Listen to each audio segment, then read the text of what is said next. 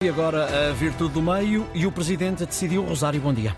Presidente decidiu que Portugal vai a votos no dia 10 de março. O Presidente da República decidiu dissolver o Parlamento e marcar eleições antecipadas e é uma decisão que não tem efeitos imediatos porque Marcelo Rebelo de Sousa só vai exonerar o Governo no início de dezembro, depois da aprovação do Orçamento de Estado pela maioria absoluta do PS e com um Governo de missionário. Uma decisão justificada, entre outros aspectos, pela necessidade de dar continuidade ao PRR.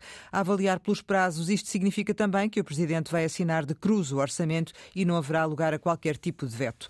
Ao marcar eleições antecipadas, Marcelo Rebelo de Sousa vai contra a pretensão do PS e do Conselho de Estado, que pretendiam uma solução de continuidade. Ontem mesmo, António Costa disse que tinha proposto Mário Centeno, antigo Ministro das Finanças e atual Governador do Banco de Portugal, para liderar um novo governo do PS. Sobre a recusa desta opção, Marcelo reiterou o argumento de que a maioria absoluta do PS foi uma maioria de Costa e que um outro Primeiro-Ministro não legitimado politicamente e pessoalmente pelo voto popular seria uma solução fraca. Manuel, eh, Mafalda Anjos e Manuel Falcão, muito bom dia. Mafalda, quais são os riscos desta opção de eleições antecipadas com a aprovação de um orçamento a prazo? Olá, muito bom dia. Ah, bom, eu acho que Marcelo Rebelo de Sousa sabe ler muito bem o sentimento popular. Se ele tem alguma qualidade, essa é, é uma delas. Ele fez a única coisa que podia ter feito nesta altura, que é convocar eleições antecipadas e deixar aprovar antes o Orçamento de Estado, que é a solução que mais beneficia os portugueses. Outra coisa seria, obviamente, responsabilizá-lo a ele diretamente pelo desfecho de um governo com um primeiro-ministro que não teria ido a votos, ou seja, o tal governo presidencial que ele quis arriscar. Agora, é verdade, estamos no meio do pântano, vai ser uma campanha com muita lama e o pior é que depois de 10 de março provavelmente não saímos das areias movediças, Rosário. E a solução onde estamos tem sim Uh, risco de novas eleições, é isso, Mafalda? Riscos hum. e evidências. A hum. evidência é, é a teimosia das escolhas de António Costa a fazerem ricochete. Houve, parece, ao que tudo indica, eh, existindo obviamente a presunção de inocência, mas uma gestão com, no mínimo, informalidade, desresponsabilização e há a necessidade de regulamentar com urgência o lobbying. E, mas, por outro lado, os riscos é o risco do justicialismo ameaçar a democracia e da justiça perder a, a credibilidade e o risco da situação política se complicar muito depois das eleições. Manuel Falcão, o Presidente fez questão de dizer que esta é uma decisão pessoal, mas ainda assim, quais são os riscos desta decisão pessoal de Marcelo? Bom dia, Rosário, bom dia, Mafalda. Os riscos, os riscos principais da situação que está criada uh, estão à vista hoje numa sondagem da Intercampos que foi publicada já com dados recolhidos depois da decisão da demissão de António Costa.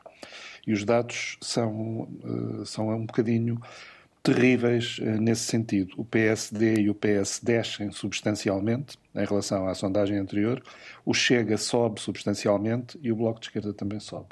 Portanto, vemos os partidos do arco do poder a descer de forma significativa e os partidos dos extremos a subir, um de forma mais significativa do que outro. Sobre isto, eu gostava de sublinhar aqui uma questão. O PS andou, durante estes últimos anos, a dar a dar espaço e a encher o balão do Chega, dando-lhe todo o protagonismo possível, na esperança de travar o PSD com essa atitude. O que aconteceu é que foi vítima da sua própria armadilha, porque a situação que foi criada à volta de António Costa e do PS é daqueles momentos a que o Chega vai aproveitar para dizer que o sistema político está todo corrompido e a única alternativa serão eles próprios. Por isso, o grande risco destas eleições é o Chega ter um resultado muito próximo do segundo lugar. Isso significa, Mafalda Anjos, que o PS não vai ter tempo para recuperar?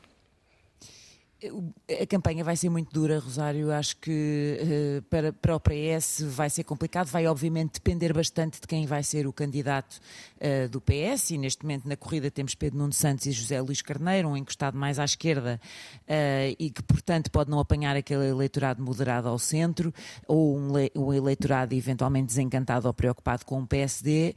Um, e, e, depois José Luís Carneiro, que é mais seguro, mais sensato, mais moderado, mas menos menos conhecido, com menos carisma político. Portanto, temos aí muitas incógnitas. Eu acho que uma, não é um risco, é uma certeza uh, que o Chega é o maior beneficiado de toda esta crise política e não tenho dúvidas que vamos ver um Chega com uma grande bancada, com um resultado muitíssimo forte. Mas uh, vamos, uh, hum. vamos ter também o fim da excentricidade de uma maioria absoluta em Portugal, um animal praticamente extinto na Europa, e vamos ver geringonças, porventura instáveis e muito difíceis de conseguir. Eu acho que há uma questão importante que é que deve ser perguntada perguntada é se o PS vai viabilizar ou não um, partido, um governo do PSD, se este for o partido mais votado para não precisar de Chega. E essa é a grande questão daqui. Podemos eh, cair Manuel Falcão em eleições sucessivas também.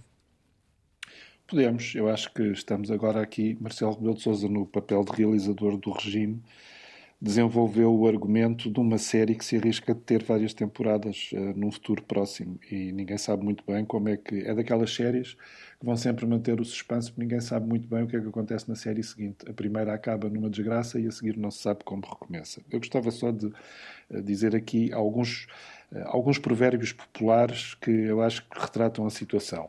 Sobre o António Costa, gostava de dizer: Diz-me com quem andas, dir-te-ei quem és sobre os avisos de Marcelo a propósito de João Galamba dirigidos a António Costa e que acabaram também por ser envolvidos nesta situação toda, quem te avisa, teu amigo é. E sobre nós todos, uh, e sobre a situação do país e do governo, cá se fazem, cá se pagam.